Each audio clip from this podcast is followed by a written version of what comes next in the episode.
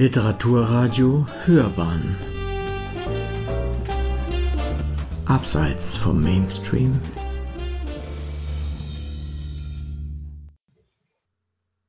Hörbar? Hörbuchrezension. Der Verräter von Inga Jonsruth Rezension des von Dietmar Wunder gelesenen Hörbuchs es ist Winter in Oslo, als ein Mitarbeiter des norwegischen Verteidigungsministeriums und seine heimliche Geliebte in einer Autowaschanlage kaltblütig ermordet werden. Auf die Seite des Wagens hat jemand das Wort Verräter geschmiert. Hier beginnt für Hauptkommissar Frederik Bayer und seine Kollegin Kafa Iqbal ein Fall, der sie beide in die höchsten Ebenen der Politik und die tiefsten Abgründe der eigenen Geschichte bringen wird. Ja, es geht um vieles in diesem Politkrimi. Verschwörung, Waffenhandel, religiösen Fanatismus, Geheimorganisation, Maulwürfe bei der Polizei, Drogenhandel. Kaum ist ein Thema etabliert, wird ein neues eingeführt. Und dennoch schafft Autor Inga Jonsrud es, die verschiedenen Ebenen und Handlungsstränge virtuos zu jonglieren und am Ende tatsächlich befriedigend zu einem Abschluss zu bringen. Alle Puzzleteile fügen sich peu à peu zusammen, wie es in einem guten Krimi der Fall sein sollte.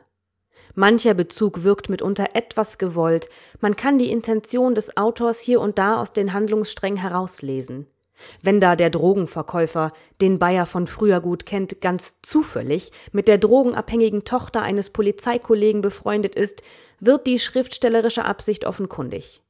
Darüber kann man die Nase rümpfen, dem Spaß an der Geschichte hat es für mich keinen Abbruch getan.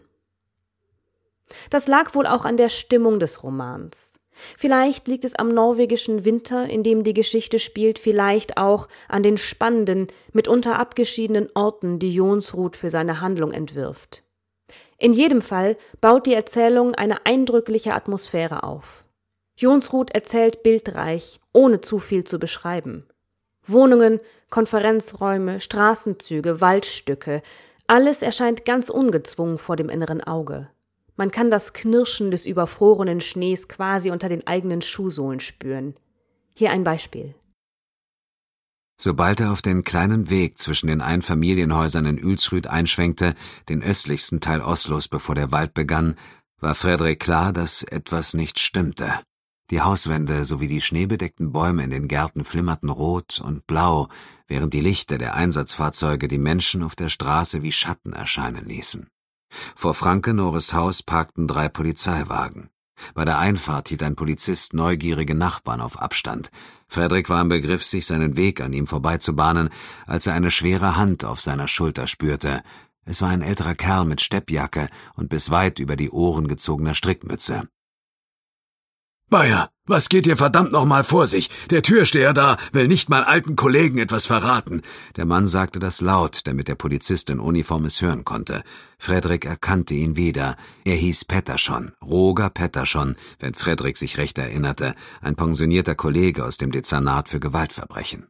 Franke und Roger waren eine Zeit lang Partner gewesen, waren immer noch Jagdkameraden und Freunde. Sie glichen einander, sowohl im Aussehen als auch im Gemüt.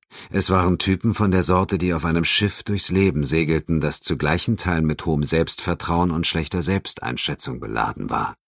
Ich weiß es nicht, erwiderte Frederik und starrte an die Fassade von Frankes Haus, betrachtete das Farbenspiel an den Wänden und die Schatten hinter den Fenstern. Wohnst du hier? Alle wohnen hier. Wir nennen es nur Bullengasse. Irgendwann nach dem Krieg bekamen Polizisten Sonderpreise für Grundstücke in dieser Straße und seither ist es einfach so. Ihr könnt also nicht einfach hier angelatscht kommen und jemanden verhaften, ohne dass es für Aufsehen sorgt, erklärte Petterschen. Jemanden verhaften? fragte Frederik. Was meinst du damit? Sie sind doch gerade mit Franke weggefahren, in einem Gefangenentransporter mit Handschellen und allem drum und dran. Scheiße, sagte Frederik. Er entdeckte Sebastian Koss teure Handtasche, Weekender, wie der Polizeidirektor sie beharrlich nannte, auf dem Beifahrersitz des nächsten Polizeiwagens. Hatte Kofer ihn nun doch verständigt? Ich muss gehen, sagte Frederik und klopfte Patterson auf die Schulter. Ein paar hohe Fichten sorgten dafür, dass der Eingangsbereich zu Frankenores einstöckigem Holzhaus teilweise im Dunkeln lag. Frederik stampfte sich gerade den Schnee von den Stiefeln, als er von drinnen Sebastian Koss Bariton vernahm. Wir sperren das hier bis auf weiteres ab. Dann liegt es beim Staatsanwalt zu entscheiden, ob wir die Techniker herschicken. Gott weiß, dass wir anderes zu tun haben. Er hörte Getrampel, dann ging die Tür auf. Im Gegenlicht sah Frederik nur die Konturen des Polizeidirektors. Bayer, das Gerücht verbreitet sich schnell, wie ich sehe. Ich glaube, ich war in einer anderen Angelegenheit hier als ihr, murmelte Frederik. Was geht hier vor sich? Koss schaute irritiert zur Straße und brüllte den Polizisten an, er solle das Blaulicht ausschalten. Wir müssen die Presse nicht herlocken, bevor es notwendig ist, sagte er grimmig und führte Frederik in den erleuchteten Eingangsbereich. Auch die Figuren haben mich überzeugt. Frederik Bayer ist ein nahbarer Held mit ausreichend Abgründen, Iqbal eine kluge und mutige Polizistin.